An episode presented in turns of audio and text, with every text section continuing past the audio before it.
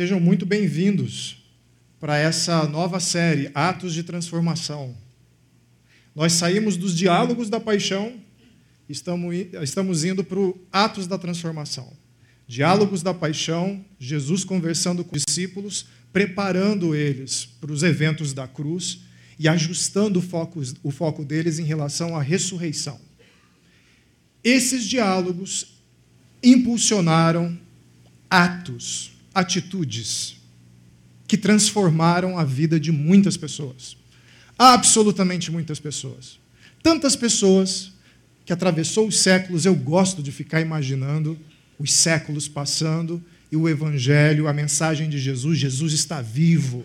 Ele ressuscitou, ele é o rei, ele é o governante, ele tem toda a autoridade, ele salva pessoas atravessando florestas, atravessando desertos, atravessando os anos, as décadas, milênios. Atravessa oceanos, atravessa crises. Países se levantam, reinos se levantam, países caem, reinos caem e o evangelho continua se enraizando nas culturas, na vida de pessoas. E aí, em 2018, estamos nós aqui com o mesmo evangelho que foi pronunciado há dois mil anos atrás. Isso te impressiona? Te impressiona? Não é a mais nova modinha, né? Não é a nova modinha. Não é o mais novo estilo. É uma mensagem duradoura que atravessa os séculos e transforma pessoas. Mas sabe o que mais me impressiona? O que mais me impressiona nessa série, Atos de Transformação, é que Deus, por uma escolha muito curiosa, resolveu utilizar a mim e a vocês para comunicar essa mensagem de que Ele está vivo e de que Ele fez uma obra maravilhosa de amor pelas pessoas. Isso deve ser comunicado por nós. Quando essa mensagem toca o coração das pessoas, algo sobrenatural acontece. Os olhos se abrem para uma realidade que não conheciam antes a mente se abre para compreender coisas que não compreendia antes.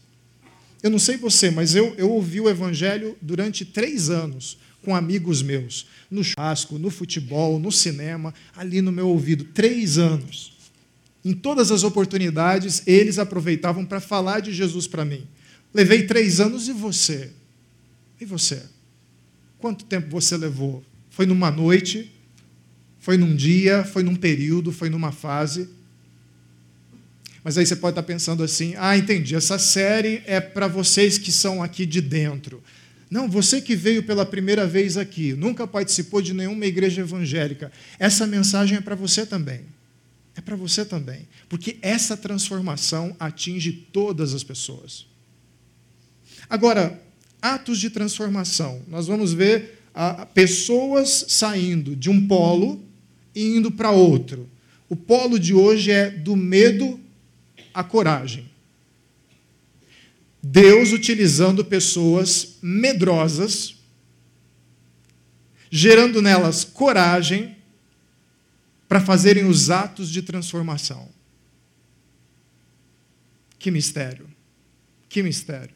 Eu não sei você, mas eu não me, sinto, não me sinto capaz para essa tarefa. Mudar o coração de uma pessoa, mudar a mente de uma pessoa. As minhas experiências ah, com a minha força, com a minha atitude, com o meu empenho, no começo, quando eu conheci Jesus, não foram muito boas. Eu não sei se as suas têm sido muito boas, mas as minhas não foram. Atos de transformação, do medo à coragem. Gente medrosa fazendo coisas de gente corajosa. Aí você pensa assim: isso são, ah, esse tipo de atitude é uma atitude de transformação para pessoas especiais. Pessoas especiais tem algo especial, uma personalidade especial, sei lá, tem carisma. Ele chega na roda e toma a atenção do povo. Ele é o cara que conta as piadas, ele é o cara que entretém, ele é o cara que conversa, ele é o cara bem, bem gabaritado no conhecimento profundo da teologia, da teologia reformada. Mas vocês vão se surpreender com o que a Bíblia considera o verdadeiro motor dessas atitudes que transformam a vida das pessoas. Vocês vão se surpreender. Mas eu queria, antes disso, colocar um exemplo para vocês do impacto que nos gera a pessoas que agem a partir das suas convicções, vencendo o medo. Não sei se você já ouviu falar de Desmond Doss, T. Doss. Foi um soldado da Segunda Guerra Mundial. Saiu um filme em 2016 sobre ele, a biografia dele, Até o Último Homem. E esse soldado, esse homem, ele tinha uma característica bem interessante. Durante a Segunda Guerra Mundial, ele se nega a pegar numa arma. Então, ele, ele vai se alistar, ele, ele decide se alistar, chega no exército para se alistar e diz assim: Olha, é o seguinte, é, eu quero participar, mas eu não quero pegar em arma, eu não vou atirar em ninguém também. Na Segunda Guerra Mundial, o cara não vai pegar em arma e está no exército. Haviam duas possibilidades: ou você virava cozinheiro, ou você virava médico que você ficava atrás das linhas inimigas, antes das linhas inimigas, cuidando das pessoas que estavam sendo feridas. E é para isso que ele foi. Só que na Batalha de Okinawa, que foi uma batalha no Oriente, na Segunda Guerra Mundial, uma batalha sanguinária, 80 mil soldados mortos de ambos os lados. Qual é a chance desse homem fazer alguma coisa pelo seu país sem pegar numa arma? Qual é a chance? Entretanto, ele recebe uma medalha de honra do Congresso dos Estados Unidos por ter salvo 75 pessoas nessa batalha. E foi o primeiro opositor consciente a receber essa honraria. Na Batalha de Okinawa, o exército dos Estados Unidos ah, teve que subir um platô e enfrentar ah, as bases inimigas dos japoneses em meio a balas, metralhadoras. Eu tinha falado torpedo de manhã. Vou pedir para o meu. aquele que você coloca assim e sai lá. Morteiro. Falei hoje de manhã, torpedo, torpedo na areia, né? Não, morteiro, bomba, grada, tiro para tudo quanto é lugar, uma batalha sanguinária. Esse homem decide avançar pelas linhas inimigas para resgatar os feridos, norte-americanos e japoneses, alguns japoneses ele ajuda, e segundo as suas contas, bem humilde, ele diz assim que foi ah, umas 50 pessoas. Mas as pessoas que foram entrevistadas e salvas por ele, diz assim: não, foram 100 pessoas. Convencionou-se colocar aqui 75 pessoas. Eu não sei você, mas se fosse uma eu já ficaria surpreendido já. Bomba caindo, bala e tudo mais, você atravessa as linhas inimigas zigue-zagueando por arbustos, por pedras, por rochedos, rastejando, alcança um ferido, vai arrastando de volta, bota ele lá. Mas não só isso. Ele pega ah, esses soldados amigos e ainda desce com eles pelo platô, pela escarpa, até chegar lá embaixo. 75 soldados. Qual é a motivação desse homem? A motivação desse homem é uma convicção cristã. Ele era um discípulo de Jesus, ele era cristão. Aí, o roteirista Robert Schenken, que roteirizou para o filme do Mel Gibson, ele disse algumas coisas bem interessantes sobre a biografia do Desmond. Será que seríamos tão firmes? Desmond é modelo de autossacrifício, modéstia e generosidade. Ele não era um santo, podia ficar bravo como qualquer pessoa, era capaz de pensar em atos violentos, por isso sua decisão de imperativo de consciência é ainda mais impressionante. Uau! Aí ele diz uma coisa que eu tenho que discordar em certa medida. Independentemente de suas crenças religiosas, a história de Desmond, um homem que não compromete seus princípios, é poderosa independente de suas crenças religiosas. Muito comum hoje, né? Ele era um religioso, isso é um detalhe. Ele tinha fé em alguma coisa, isso é um detalhe. Bom mesmo é a força da vontade desse homem. Então, crença vira um detalhe e nós temos a força de tomar grandes decisões. Mas por que, que eu discordo dele? Porque é preciso fé é preciso crer para tomar grandes decisões. Eu não sei se você já ouviu falar do efeito placebo. você toma uma pílula para efeitos de pesquisa, o médico ou o cientista te dá uma pílula, você está doente, precisa se tratar. Essa pílula é de água, açúcar e farinha.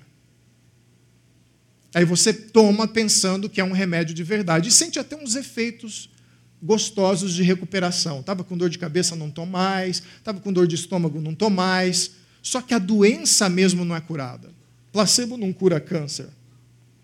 Placebo não cura a AIDS. Placebo não cura essas coisas. Pode aliviar o sintoma, mas o importante do placebo é você precisa acreditar que é remédio, senão não funciona. Ninguém pega um remédio de açúcar, farinha e água, coloca na boca e diz assim: Eu sei que é açúcar e farinha, mas eu vou acreditar muito e eu vou ser curado, isso aqui vai se tornar um remédio. Não funciona assim. Mas se você colocar na boca, você pode até se comportar por, ah, como se estivesse sendo tratado, como se estivesse se recuperando, porque você crê muito naquilo. Qual que é o problema? O problema foi que eu fiz uma matemática muito simples na minha pré-adolescência, quando eu estava com crise existencial. Eu vou trabalhar, talvez eu ganhe um bom dinheiro, vou me casar, vou ter filhos, vou ter amigos e vou morrer. Essa foi a conclusão lá nos meus 13, 14 anos. Ou eu vou morrer tentando conseguir essas coisas, ou eu vou conseguir essas coisas, vou morrer e vou perder tudo. E aí eu fiquei em crise. Porque a minha pergunta era: como enfrentar a realidade da morte? É isso a vida? É para isso que serve? Você vive, vive, vive, trabalha, trabalha, trabalha, se diverte um pouco, sofre algumas dores e morre. Que coisa triste. Aí um professor meu quis me consolar e falou assim: Sauro, escolhe, escolhe um caminho, escolhe uma religião, escolhe uma fé, uh, escolhe uma opção. Qualquer uma, uma que te faça bem. Professor, você não está entendendo. Você não está entendendo. Por que você não está entendendo? porque eu não quero um teatro. Não é que a minha vida está chata e eu preciso colorir ela até o final, irremediável. Eu preciso conhecer o que é verdade, o que, que vai acontecer comigo, o que, que vai acontecer com os meus entes queridos, para que, que serve a minha vida, por que, que eu estou acumulando coisas, por que, que eu estou estudando, por que, que eu estou fazendo tudo isso. A proposta do professor era um placebo. Nenhuma dessas coisas é de verdade mesmo, mas escolhe uma para você acreditar. Não funciona, não funciona. Gente que lida com fé e crença assim, o primeiro golpe da vida e a pessoa deixa a crença cair no chão.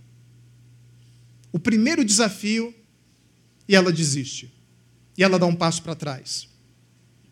E assim foi com o evangelho naquela época um grande desafio para os discípulos, um grande desafio. E assim é nos dias de hoje.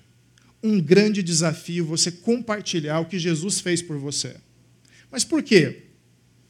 O autor Stephen Lee, e aqui a gente tem uma adaptação do Ricardo, ele elenca quatro razões por que não compartilhamos a mensagem de que Jesus está vivo. E Jesus pode transformar a vida das pessoas.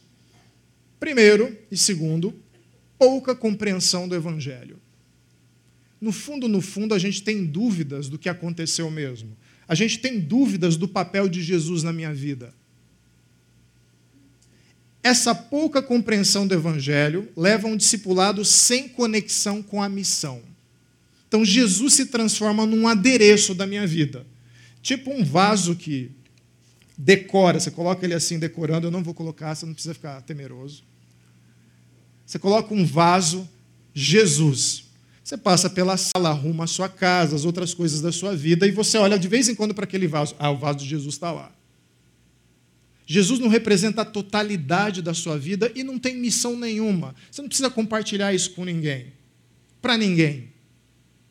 E se você deseja compartilhar, surgem medos, surgem desafios. O terceiro e o quarto motivos vão falar um pouquinho sobre isso. Terceiro motivo: medo de ser alvo de rejeição ou preconceito. Ser zombado, ser apertado, ser humilhado publicamente. Quando é que a gente tem esse medo? Quando nós não temos o consenso. Talvez você não seja o consenso da sua sala da faculdade. Talvez você não seja o consenso do seu trabalho. Talvez a, a, sua fé não seja consenso na sua vizinhança. Talvez a sua fé não seja consenso na sua família. E duelar contra o consenso de 50, 100 pessoas que cruzam seu caminho dizendo o que esse negócio de Jesus, de igreja, de discipulado, discípulo de Jesus, isso aí é uma coisa esquisita, é uma coisa ruim. E você ser aquela voz que se levanta e diz assim: Olha, eu posso falar um pouquinho com você sobre como isso não é verdade a partir da minha vida? Isso é muito difícil, isso é muito complicado, mas há um quarto motivo: falta de consciência e amor pelos perdidos. Isso significa o seguinte: falta de urgência, porque não é tão importante falar de Jesus. Se eu sei de uma oportunidade de trabalho que vai beneficiar um amigo, eu vou lá correndo para contar. Olha, tem uma entrevista, está abrindo naquela empresa uma vaga, é muito importante, chega lá. Se eu vejo um filme muito legal, muito bom, eu chego para a pessoa, para um amigo e digo assim: olha, ah, vamos assistir esse filme, é muito bom. Nossa, eu já assisti duas vezes, o roteiro está concorrendo ao Oscar e tudo. Tudo que nós achamos bom, nós queremos compartilhar com as pessoas, não é? Um bom restaurante. Você quer ir num bom restaurante aqui em Campinas? Vai naquele, vai naquele outro. Nossa, aí você pede isso aqui do cardápio, você faz questão de dar as instruções, você faz questão de motivar, você faz o possível para convencer a pessoa. Mas por que às vezes falar de Jesus não é tão importante? Porque talvez nós não achemos de verdade que Jesus seja alguém importante para os nossos amigos conhecerem.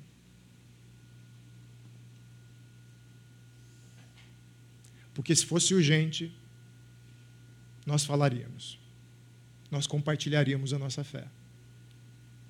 Não como eu na faculdade, recém-convertido, lendo um monte de livro de teologia, pegando as pessoas colocando assim na parede, meus colegas de classe lá no curso de geografia, pegando minha metralhadora de argumentos e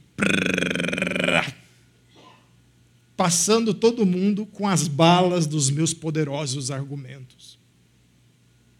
Eu consegui briga, antipatia dos meus colegas de classe.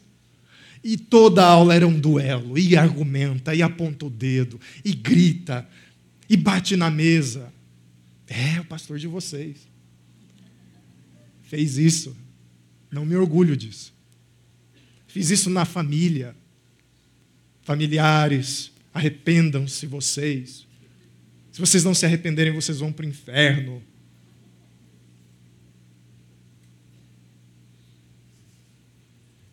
Falta de consciência e amor pelos perdidos. Qual é o seu receio? Eu estou muito interessado em saber. Queria que você olhasse essa pergunta aqui.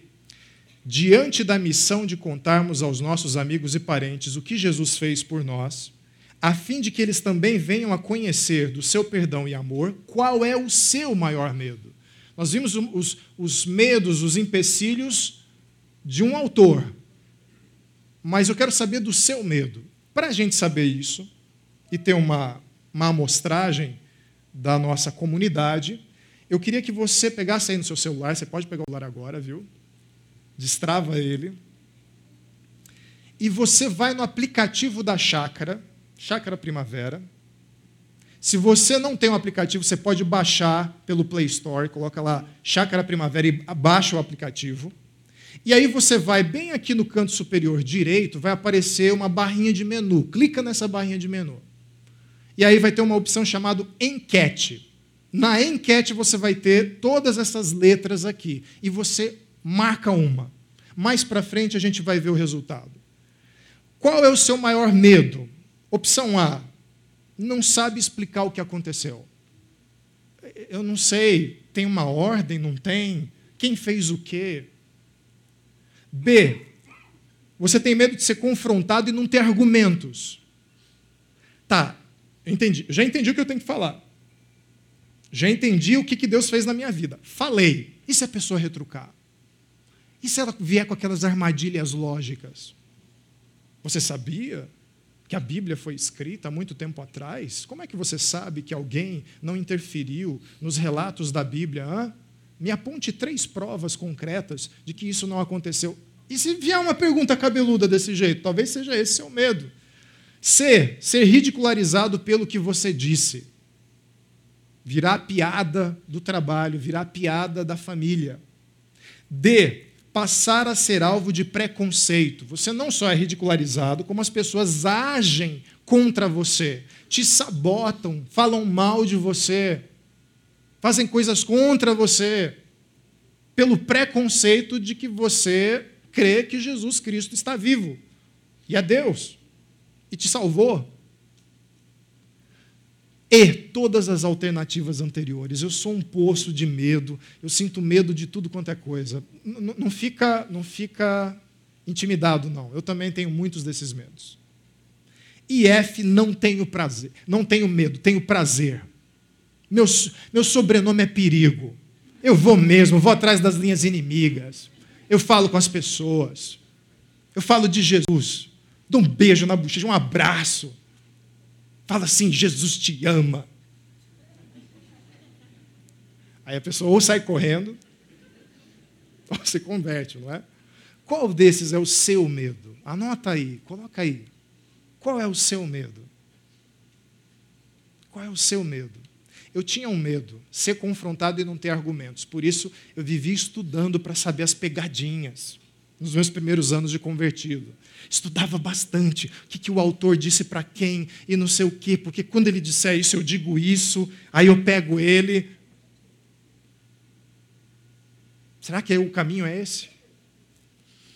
Voltando no tempo novamente, nós temos Jesus ressurreto. Jesus havia ressuscitado e havia aparecido para os discípulos. E a primeira aparição ele entra numa casa onde estavam os discípulos. Olha só o que João 21, 19 diz. Ao cair da tarde daquele primeiro dia da semana, após a morte de Jesus, estando os discípulos reunidos a portas trancadas por medo dos judeus. Medo dos judeus, medo da perseguição. Medo de serem perseguidos, de serem mortos, de serem julgados Medo, eles estavam com medo. Mas aí você caminha um pouquinho mais.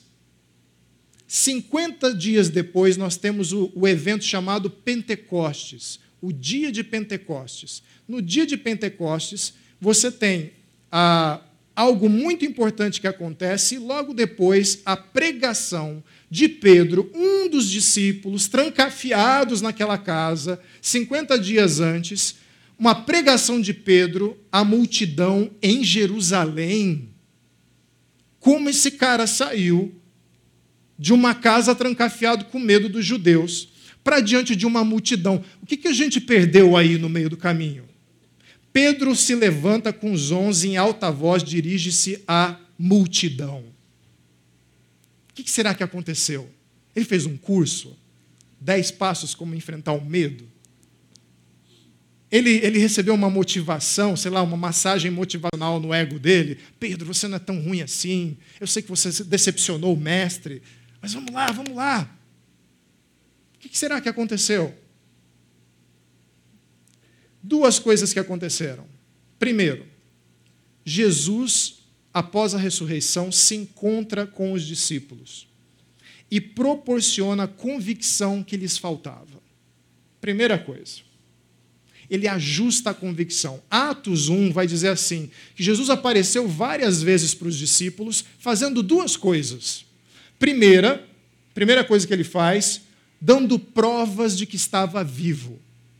Teve até o Tomé, que vocês viram na pregação passada, sendo convidado a tocar, não quero tocar nas feridas para saber se é Jesus vivo mesmo. E a segunda coisa que ele faz é falar sobre o reino falar sobre o reino de Deus. Há um reino de Deus chegando. Ele vai se manifestar plenamente. É um reino de justiça, é um reino de paz, é um reino de amor.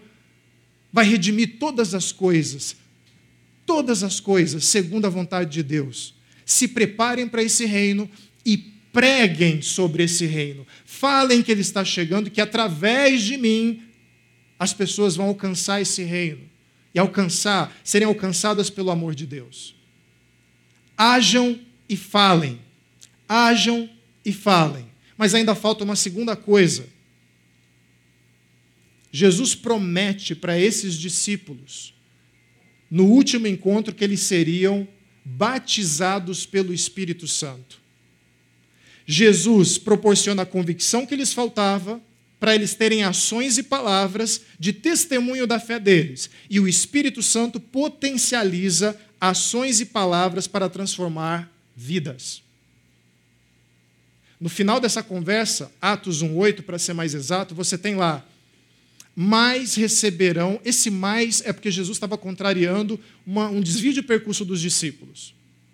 Jesus estava falando sobre o reino, falando de pregarem sobre o reino, e, e os discípulos meio que se confundiram e fizeram assim, fizeram essa pergunta para Jesus: é nesse tempo que o reino vai, vai chegar a Israel? Vai ser trazido a Israel? Pera, pera. Quando isso vai acontecer não interessa. Agora, nesse momento, foquem numa coisa vocês receberão poder quando o Espírito Santo descer sobre vocês e serão minhas testemunhas em Jerusalém, em toda a Judéia e Samaria até os confins da terra. Até os confins da terra. Eu gosto das listas da Bíblia. Jerusalém, tá, Jesus? Deixa eu anotar aqui o roteiro para eu fazer. Jerusalém, tá, anotou? Judéia, Judéia, Está tudo em casa. Jerusalém, Judéia. Foi? Judéia, com A. Samaria. Samaria. É mais difícil Samaria. Acho que vai ser. Vamos colocar assim: Jerusalém, Judéia, Samaria em nível de dificuldade. Ok? Próximo da lista. Está preparado? Estou. Até os confins da terra. Até os confins da terra. Até os confins da terra é onde tiver gente. Porque se a questão é ser testemunha, testemunha, testemunha para outras pessoas. Então não dá para ir para o meio do deserto, onde não tem gente para testemunhar. Você tem que testemunhar em qualquer lugar onde tiver gente.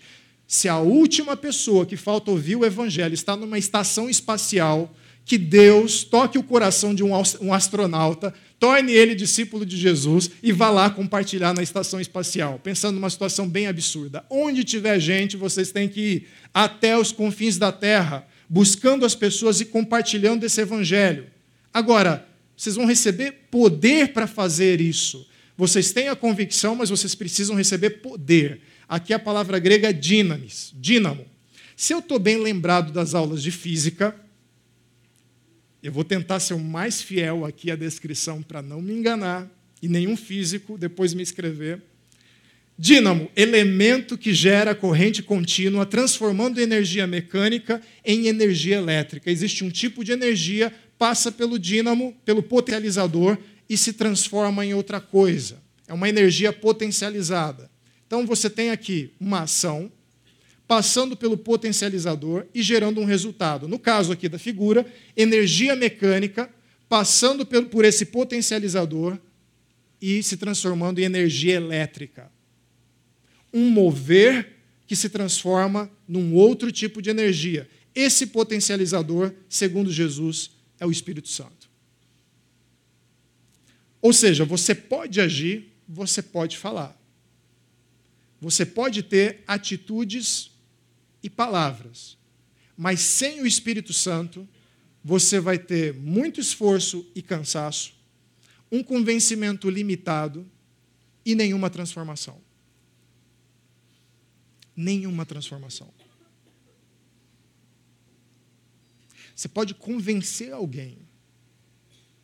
Você estudou muito, você treinou a sua oratória, você chegou para a pessoa, encantou ela com seu jeito de falar. E ela foi convencida. Esse convencimento é limitado. É um convencimento meramente intelectual. O convencimento do coração, o toque no coração, a transformação mais profunda, esse tipo de profundidade nem eu nem você podemos alcançar. Eu sei que esse microfone aqui, dá a impressão de que eu sou treinado para fazer isso. Eu sei que o título pastoral dá a impressão de que eu estudei para fazer isso. E eu percebo que o microfone e os livros de teologia afastam muitas vezes a igreja de ter o privilégio de espalhar a notícia de amor de Jesus. Porque acha que se requer muito treino para isso, muito estudo, tem que fazer um curso de teologia de quatro anos, tem que ler muito livro. Não. Eu já percorri esse caminho, já vi outros percorrerem esse caminho, e eu era estéreo as pessoas só ficavam com raiva. E não era com raiva por causa da doutrina, era com raiva porque eu era chato pra caramba. Perdão pelo vocabulário. Eu era muito chato. Não é ser chato. Não é ser chato. Nossas palavras, sob o poder do Espírito Santo, nossas atitudes, sob o poder do Espírito Santo, geram influência, convencimento e verdadeira transformação. Aqueles dois amigos que pregaram o Evangelho durante três anos para mim, ah, não sabiam a transformação que ao longo desses três anos eles estavam semeando. Podiam ter desistido.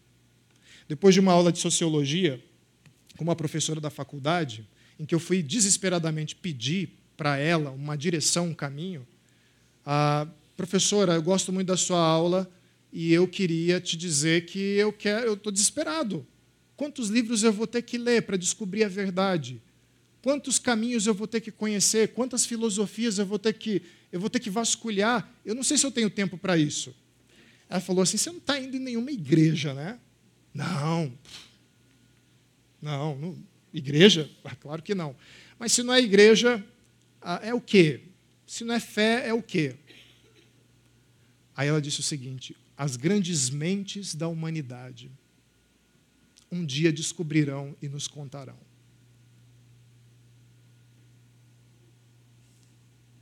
Aí eu percebi uma coisa. Essa mulher tem fé.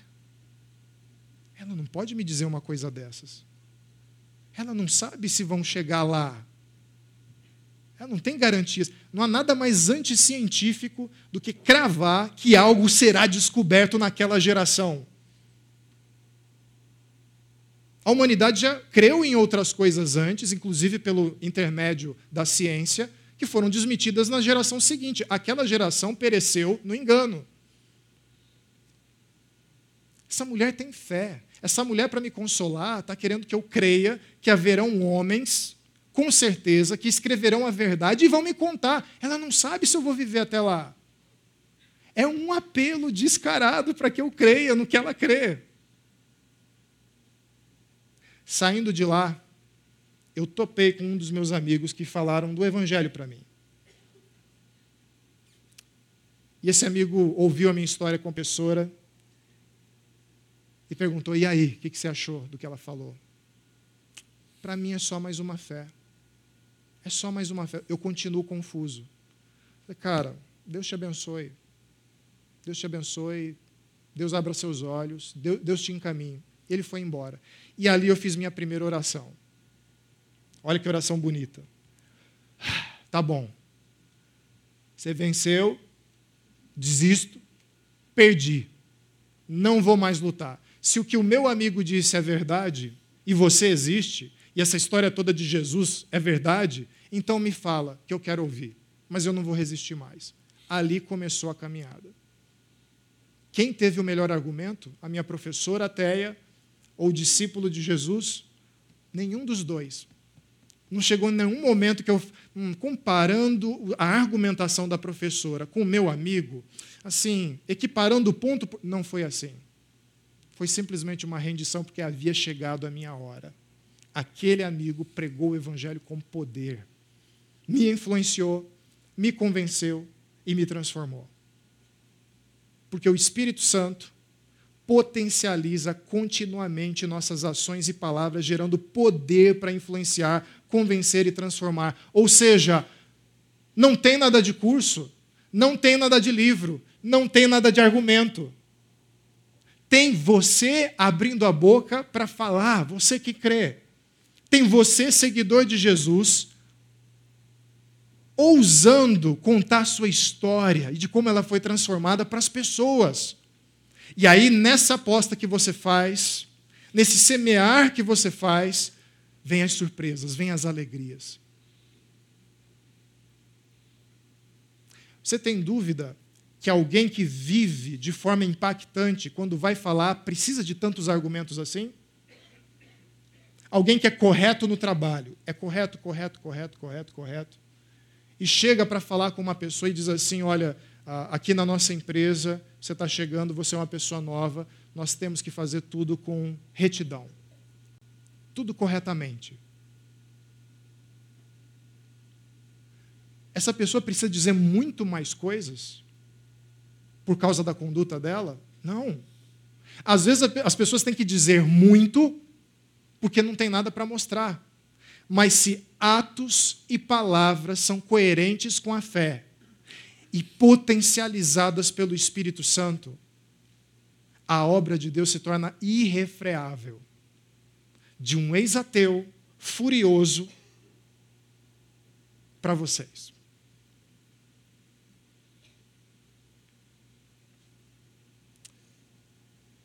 Vocês serão minhas testemunhas, indivíduos que testificam e confirmam uma história. Vocês vão ser meus mártires. Testemunha aqui é mártir, capaz de dar a sua própria vida. Ou seja, o que eu creio, essa verdade de Jesus é tão importante para mim. E esse reino que vem, mora dentro de mim e é tão real para mim, é tão concreto, tão concreto quanto essa mesa. Ele não é vago. Ele não é etéreo, não é fantasmagórico. Ele é real, ele é concreto. Há um reino vindo irrefreável na agenda de Deus, marcado num dia que não pode ser cancelado. E a criação vai ser redimida.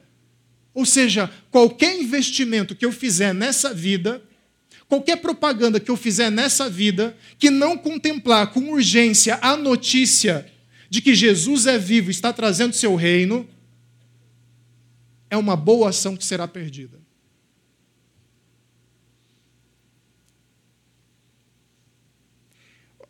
Assim, desculpa com as profissões que eu vou citar aqui. A minha intenção não é desvalorizar o que cada um faz. Mas um médico cura para a morte. Não é?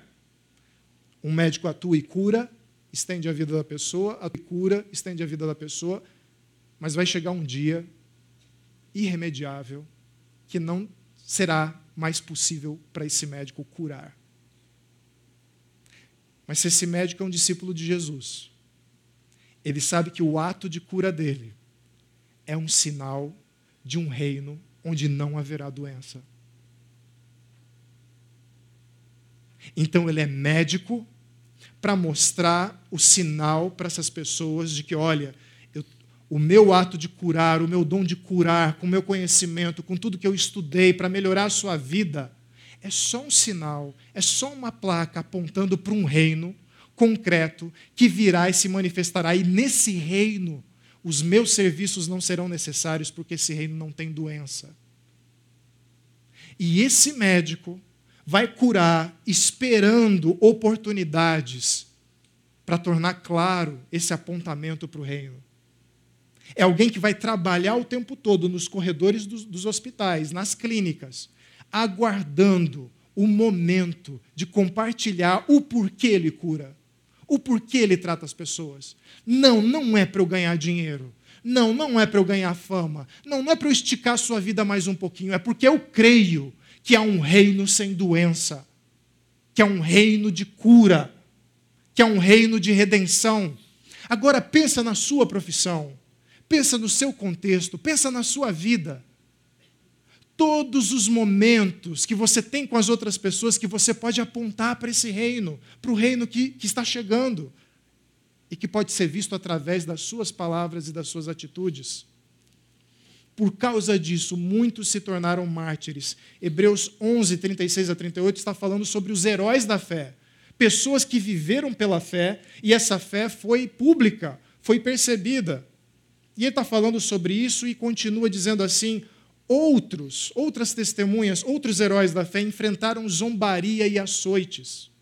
Outros ainda foram acorrentados e colocados na prisão, apedrejados, cerrados ao meio, postos à prova, mortos ao fio da espada, andaram errantes, vestidos de pele de ovelhas e de cabras, sem status, necessitados, afligidos e maltratados. O mundo não era digno deles. Minhas testemunhas em Jerusalém, Judéia, Samaria, até os confins da terra. Esses mártires e os mártires que estão aqui devem testemunhar para todos os grupos em diferentes contextos culturais. Devem superar barreiras de preconceito e devem olhar para o seu medo e pensar nesse reino que está vindo e que pode alcançar o seu pai, a sua mãe, os seus filhos o seu colega do trabalho, aquele amigo com os olhos inchados de chorar porque está tá tendo uma situação muito difícil na vida dele. E você olha para ele e você pensa: eu tenho a notícia de um reino onde não tem mais lágrimas. Eu sei qual é a porta, o caminho para se chegar nesse reino. É através de Jesus, para conhecer o amor do Pai. Jesus é capaz de levar a esse reino onde as lágrimas são enxugadas. E já agora ele pode tratar dessas lágrimas. Eu fico quieto, eu não falo nada. Talvez uma indicação de um emprego. Talvez pagar uma viagem, um entretenimento vai enxugar essas lágrimas. Eu e você sabemos que não, que não. Pode ir em quantas montanhas russas você quiser na Disney. Você pode ficar com o cabelo em pé. Você pode se divertir, fazer a melhor viagem do mundo. Uma hora você deita, coloca a cabeça no travesseiro e as lágrimas vêm, e as lutas vêm, e o desafio da vida vem. E a sombra da morte se aproxima. E você é aquela pessoa assistindo ao outro nessa, nessa agonia da existência, nessa luta da vida. E você tem o testemunho para libertar essa pessoa. Qual é o seu medo que te impede de fazer isso? Vamos ver se a nossa pesquisa já chegou aqui. Se você anotou, assim que a internet me ajudar aqui, a gente vai ver esses medos. Já tenho aqui. Campeão do medo aqui, letra B, ser confrontado e não ter argumentos. 38,38% ,38 do nosso auditório tem esse medo. Uma palavra sobre esse medo. Sabe, sabe o que, que é o poder de Deus para transformar a vida das pessoas? É o Evangelho. Sabe onde o Evangelho se manifesta? Sabe qual livro você lê para conhecer mais do Evangelho? A Bíblia, sim. A sua vida. Se você sabe como era a sua vida antes, se encontrou com Jesus e sabe dizer o que aconteceu com a sua vida depois, você já tem o melhor argumento.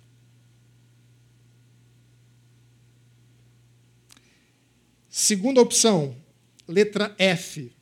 Olha, 23% não tenho medo, tenho prazer.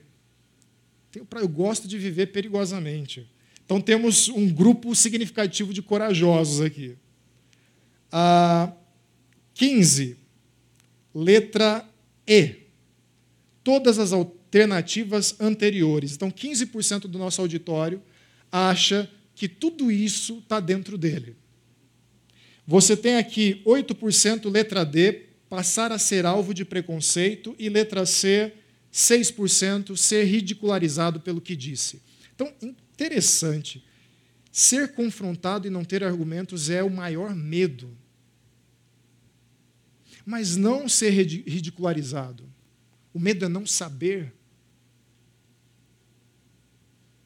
Se você for ridicularizado por não saber responder as perguntas, isso não vai ser problema, tanto quanto você dizer assim: eu não sei, eu não sei explicar isso aí. Você não precisa explicar tudo.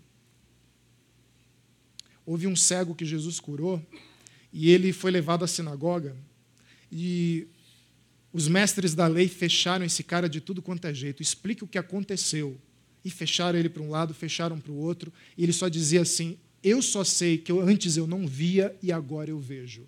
É o que eu tenho para contar. Eu era cego e agora eu vejo. O que, que eu, Sauro, tenho para contar? Eu era um jovem perdido, achando que a vida não valia nada. E a vida passou a valer muito, porque Jesus se transformou na minha vida. Ele é o meu propósito. Ele é o meu norte.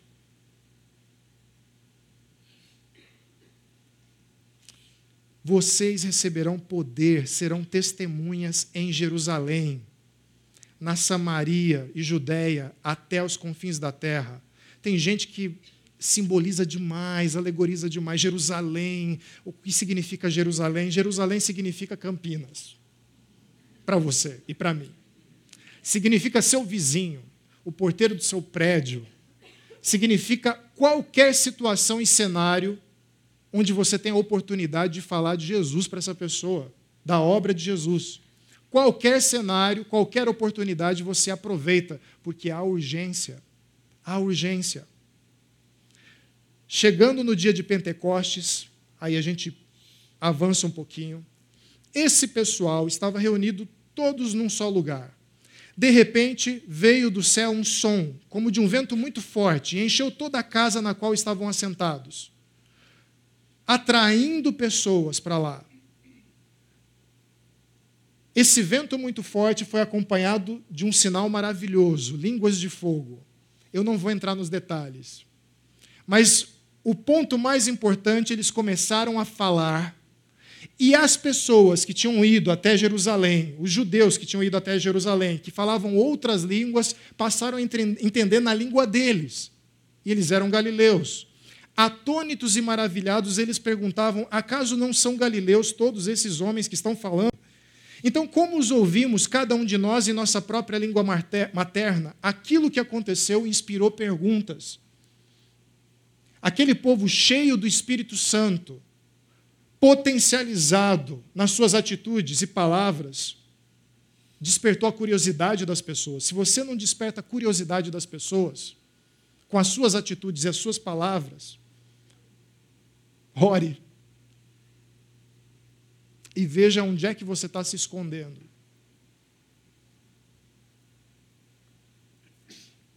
Então Pedro levantou-se com os onze em alta voz, dirigiu-se à multidão. Deixe-me explicar-lhes isto, ouçam com atenção. O que, que ele vai falar? Essa parte também eu não vou entrar em detalhes. Mas ele levanta o testemunho de duas figuras do povo de Israel: Joel e o rei Davi. Joel era profeta e o rei Davi, um rei muito famoso. Desde pequenininho, todo judeu que se prezava conhecia as profecias de Joel e conhecia o rei Davi. O rei Davi havia falado da ressurreição do Messias, havia apontado para isso. E Joel havia apontado para o fato de que no futuro jovens, velhos, iriam testemunhar acerca da obra de Deus e do reino de Deus, com uma série de sinais. Mas eles iam ser testemunhas, homens e mulheres, servos e servas. E aí ele diz assim: deixe-me explicar isso, ouçam com atenção. Isto é o que foi predito pelo profeta Joel a respeito dele, disse Davi. Portanto, que todo Israel fique certo disso. Ou seja, ele era culturalmente sensível. Pedro era judeu, era fácil buscar as coisas ah, no HD dele. Ele podia tirar de lá Joel, Davi ou qualquer outro profeta. Mas ele não foi falar de um contexto desconhecido para os judeus.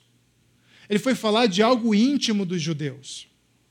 E não é assim com a gente também? Você precisa fazer muita força para ter um diálogo ah, identificável com seus amigos da faculdade? Precisa fazer muita força? Vocês conhecem os mesmos livros? Vocês conhecem os mesmos artistas, gostam das mesmas músicas muitas vezes? Tem papo, tem conversa, tem de onde tirar toda a informação sobre a pessoa.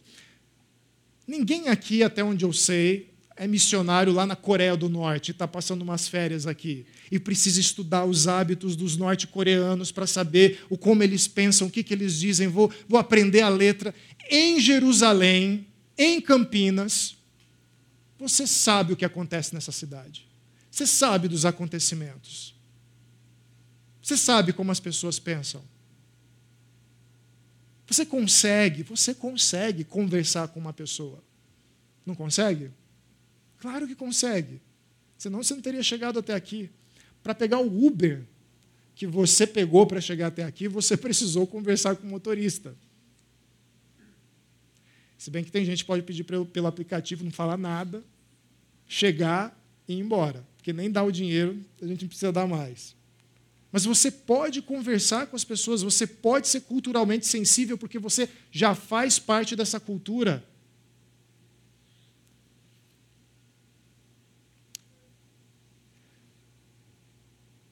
Ok. Eu entendi que Jesus transformou a minha vida e pode transformar a minha vida e continua transformando a minha vida. Eu entendi que eu tenho que viver de tal forma que eu levante perguntas para as pessoas. E eu entendi que eu tenho que dar resposta para essas pessoas. Mas que resposta que eu dou? Aí você dá a resposta do guardanapo. Isso aqui cabe num guardanapo, numa mesa de café lá no Starbucks. Primeira coisa, Jesus foi enviado por Deus. Ele é o Deus encarnado na terra. É o Deus que se encarnou como homem. Ah, mas aí vão perguntar como que isso é possível? Um Deus virar, virar homem? Se tornar um homem? Não responda. A Bíblia não explica isso. Se fosse importante, a Bíblia ia explicar. Não é importante. Vai por mim. Eu sei, a pessoa vai regalar os olhos. Como assim? Qual corrente filosófica você está usando para afirmar que um Deus pode se transformar num homem? Nenhuma. Eu só sei que foi assim. Deus se encarnou como homem, Jesus Cristo, viveu entre nós, sofreu por nós e fez uma obra para nos alcançar. Já vou contar que obra é essa. Morreu numa cruz, mas ressuscitou e moveu a sua igreja para testemunhar. E um dia ele vai voltar. Eu diria que o Evangelho é você dizer para as pessoas que há um Deus que criou todos nós, e nós somos como filhos e filhas desse Deus. Esse Deus decidiu vir até a terra para nos tomar pela mão e nos guiar até Ele. Por quê? Porque um dia a humanidade se separou de Deus, rompeu com Deus, divorciou com Deus. E não há separação que não tenha consequências. Um filho drogado, você já imaginou os danos e as consequências das drogas na separação entre um filho e os pais? ao ponto dos pais olharem para o filho e dizer assim: Eu não reconheço mais o meu filho, ele está desfigurado pelas drogas, eu não sei mais quem é ele. Esse não é o meu filho. Esse Deus olha para nós. Os meus filhos e filhas estão desfigurados, romperam comigo, vivem de um jeito que eu não criei eles para viver. E daí parte toda essa ruptura do mundo, caos no mundo, pecado no mundo maldade, violência, corrupção, morte, doença são consequências da separação dos filhos que se distanciaram do Pai, de Deus. Esse Deus sabendo que nós não encontraríamos o caminho de volta para o relacionamento com Ele. A gente não encontraria de volta o caminho para a casa do Pai. Ele envia o seu filho, Jesus. Esse Jesus paga a consequência do divórcio, da separação que nós temos com Deus, com a própria vida. Com a própria vida. Porque esse era o preço da consequência da separação. Como ele paga com a própria vida, ele se sacrifica por nós. Ele consegue vencer todas as consequências. Nele o pecado é vencido. O diabo é vencido. A morte é vencida. E por causa disso, ele ressuscita no terceiro dia. E promete uma coisa: ainda não acabou. O melhor está para o final.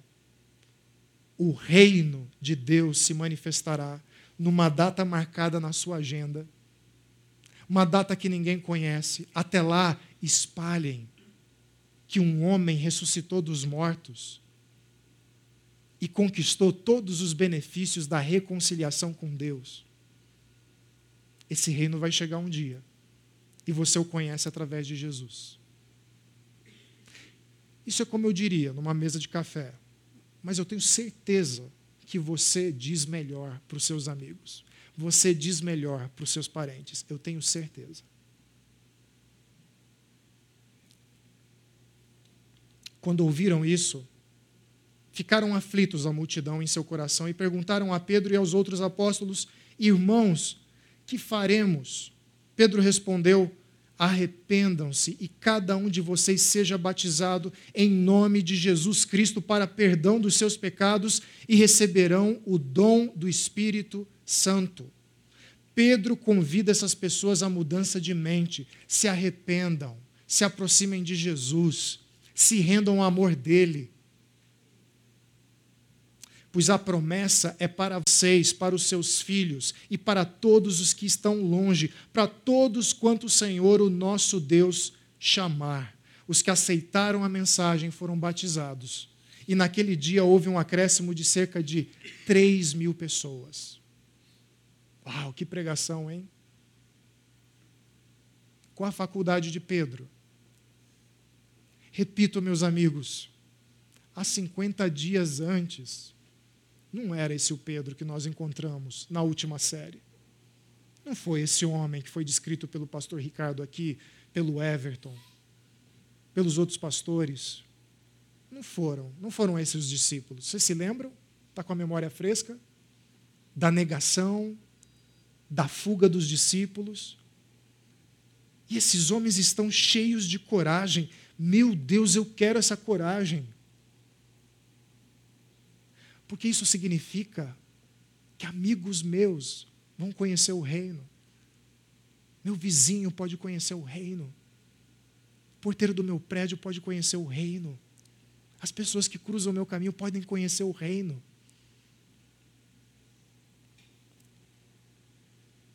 E você?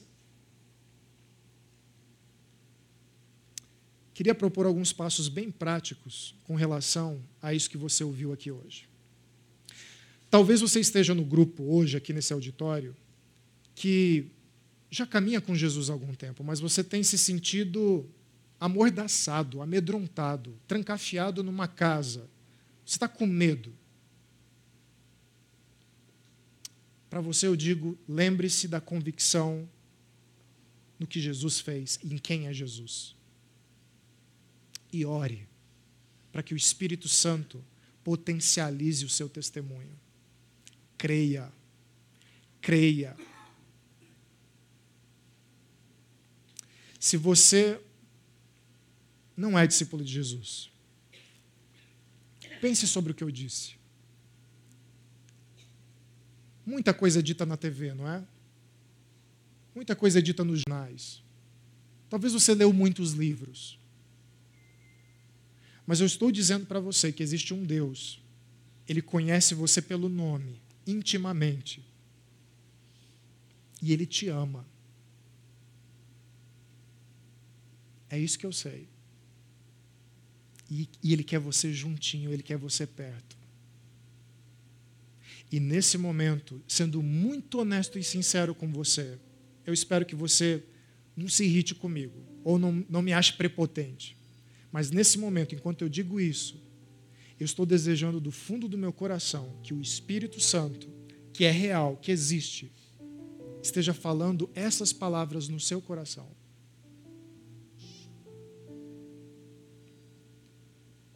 Leva isso para casa. Deita a cabeça no travesseiro, pensa sobre essas palavras. Ninguém vai te constranger aqui. Ninguém vai te colocar contra a parede. Eu não vou te metralhar. Pensa sobre isso.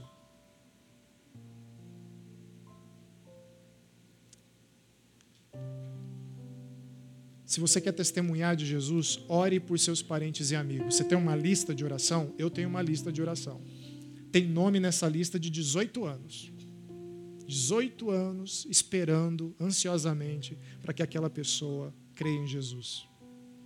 Reflita, elabore e viva o Evangelho. Viva como se você já estivesse num reino, porque o reino está dentro de você. Um japonês fora do Japão ainda é um japonês, ainda tem os valores, a cultura, o idioma. Ele pode vir para o Brasil, mas ele ainda é um japonês. Ele carrega o Japão dentro dele. Se você crê, você carrega o reino dentro de você. Que esse reino seja evidente em justiça, prática de boas obras, amor. Crie oportunidades, inspire perguntas. Não tenha medo de bater um bom papo sobre Jesus com as pessoas. Seja culturalmente sensível. Abrir seu livro de teologia sistemático, isso é mais para seminarista, né? né, Paulo? Ele não faz isso. Você não faz isso, né, Paulo? Ah, que bom. Já fiz isso. É infrutífero. Seja culturalmente sensível. Como essa pessoa pensa, como o meu amigo pensa. O que, que ele está lendo? pelo que ele se interessa. Como eu posso ligar isso ao reino? E por fim, confie no poder do Espírito Santo. Você vai fazer tudo isso, vai chegar uma hora, vai chegar uma hora, meu amigo, minha amiga, que a única coisa que você vai ter que confiar é o poder do Espírito Santo. Sei se você já teve essa sensação. Antes da gente orar. Eu já estive sentado na frente de pessoas falando da minha fé em Jesus e pensando assim, no auge da minha fraqueza de fé. Enquanto eu falava assim, então, Jesus, que é Deus, ele ressuscitou dos mortos. E a pessoa me olhando. E eu pensando assim, meu Deus do céu. Ou, ou o Senhor fala com essa pessoa, ou eu não tenho como provar que um homem ressuscita dos mortos. E eu já tive a oportunidade de ver um profissional da ciência, cético, me olhando com olhos vítreos, sem falar nada durante umas duas horas de conversa. E eu pensando assim, não está resolvendo nada, estou sendo tão ineficaz na minha argumentação. E no finalzinho, eu perguntar assim para ele: fez sentido para você? Fez. Você você quer participar mais dessa caminhada? Você quer, você quer estar tá com Jesus nessa caminhada? Você quer descobrir mais sobre Ele? Saulo, eu quero sim. Que mágica é essa que aconteceu? Não fui eu. É o poder do Espírito Santo. É o poder do Espírito Santo. Feche seus olhos e vamos orar. Senhor, este livro que o Senhor inspirou, o livro de Atos, atos de transformação na vida de tantas pessoas. E tudo começou com 11, 12 medrosos. 12 medrosos. Doze medrosos, cheios do Espírito Santo, levados à coragem para testemunhar até as portas da morte. Pai, muitos de nós aqui queremos, queremos, vai ser lindo de ver familiares e amigos se renderem a essa mensagem maravilhosa que é só amor. Essa mensagem é todo amor, é todo justiça.